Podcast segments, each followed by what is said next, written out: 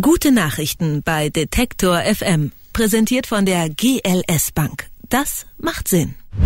Was hatten Sie eigentlich heute zum Frühstück und zum Mittag? Und haben Sie sich schon etwas für heute Abend überlegt? Was sich viele von uns kaum vorstellen können, wie es ist, wenn man auf keine dieser Fragen eine Antwort hat. Wenn man nicht weiß, was man isst oder wann. Wenn man einfach nur Hunger hat, weil nichts, wirklich gar nichts da ist. 800 Millionen Menschen auf der Welt hungern, eine Gruppe zehnmal so groß wie Deutschland. Als Kind bekommt man ja oft zu hören, denk an die armen Kinder in Afrika, die nichts zu essen haben. Doch was man dann auf dem Teller lässt, das kann man ja ohnehin nicht mit denen teilen. Das will jetzt eine App der Vereinten Nationen ändern, zumindest vom Namen her.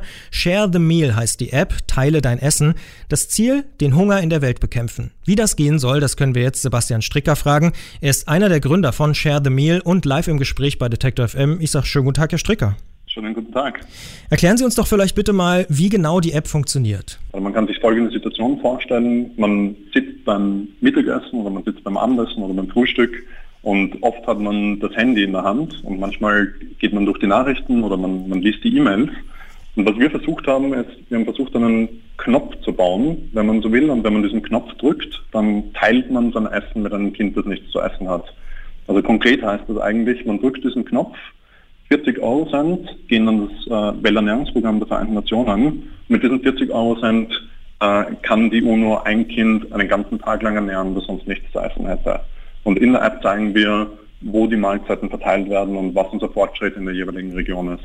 Dieser Gedanke, den wir hier versuchen zu verankern, ist, ähm, dass äh, also für die meisten von uns sind ja diese 40 Cent wahrscheinlich nicht besonders viel, aber äh, mit einem Knopfdruck kann ich sozusagen mein Glück teilen und äh, eben ein Kind, das nichts zu essen hat, den ganzen Tag lang ernähren. Kann man das konkret machen an einem Beispiel? Also was mit dem Geld passiert dann wirklich vor Ort? Ja, klar. Also ähm, ähm, so der erste Punkt ist, äh, man drückt diesen Knopf. Ähm, 40 Cent werden dann das äh, Welternährungsprogramm der Vereinten Nationen überwiesen. Äh, da geht man durch einen 30 Sekunden Registrierungsprozess zuvor. Und diese 40 Cent gehen dann tatsächlich an ein ganz spezifisches sogenanntes Country Program, also ein, ein, ein Länderprogramm.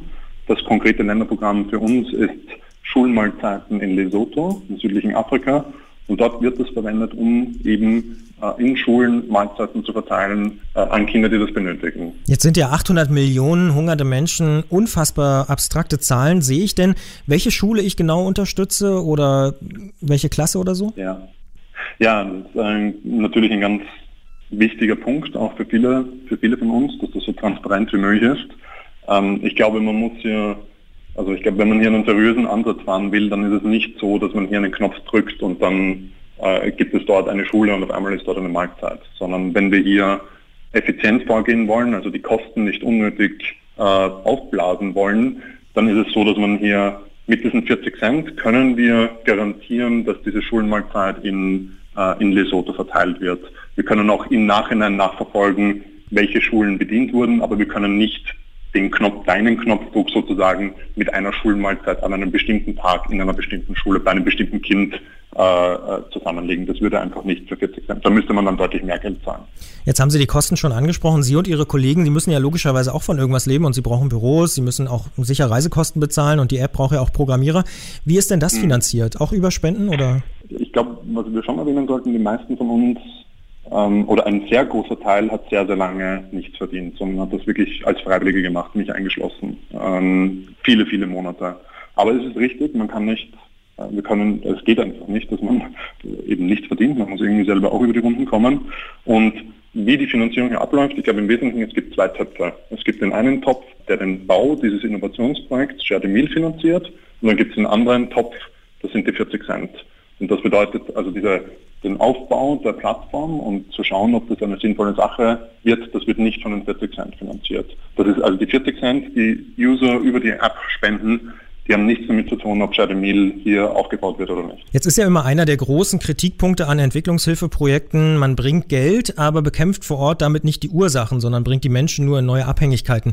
Linda Pohlmann, die Autorin des Buchs Die Mitleidsindustrie, die beschreibt das so. Meiner Meinung nach, und das haben auch meine Beobachtungen in den jeweiligen Ländern ergeben, fördert Entwicklungsarbeit eher Abhängigkeiten, als dass sie sie mildert. Ein Land wie Lesotho zum Beispiel, wo das Welternährungsprogramm der UNO eine Crowdfunding-Kampagne gegen den Hunger gestartet hat, ist chronisch arm, chronisch unterentwickelt. Es leidet sozusagen chronisch an Hunger, obwohl es jede Menge Geld bekommt, mehrere Millionen Dollar pro Jahr und das seit vielen, vielen Jahren. Die Frage ist also, was nützt die Hilfe? Scheinbar entwickelt sie das Land nicht hin zur Unabhängigkeit und scheinbar ist sie auch keine Lösung für das Hungerproblem und verbessert auch nicht die mangelhafte Bildung vor Ort.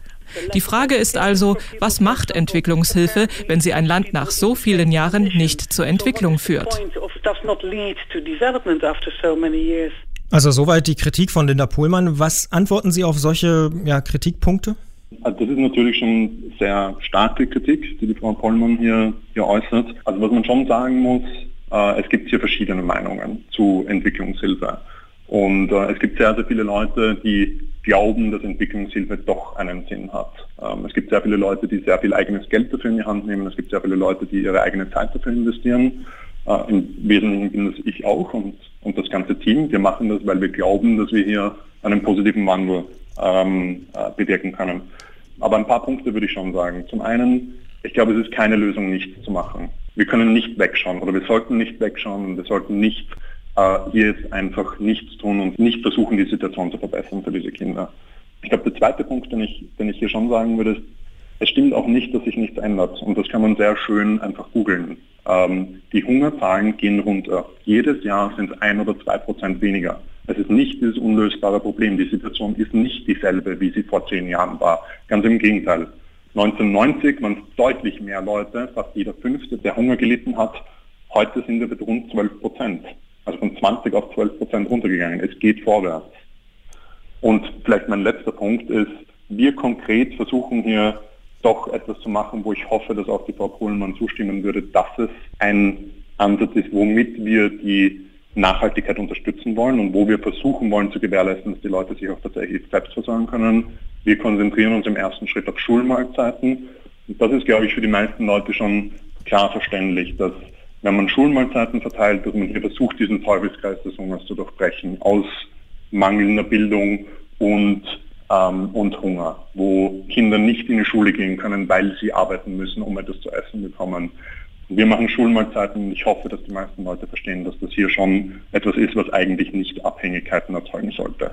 Jetzt läuft Ihre App seit einigen Wochen, seit wenigen Wochen könnte man fast auch sagen. Wie fällt denn die bisherige Zwischenbilanz aus? Also sind Sie zufrieden? Ja, wir sind überwältigt vom Erfolg, den wir bis jetzt sehen. Das sind, machen rund 110.000 Leute mit in den ersten acht Wochen. Es wurden über 1,3 Millionen Mahlzeiten geteilt. Also wir haben über 1,3 Millionen Kinder, die nichts zu essen haben, einen ganzen Tag lang ernähren können. Das ist so das Äquivalent.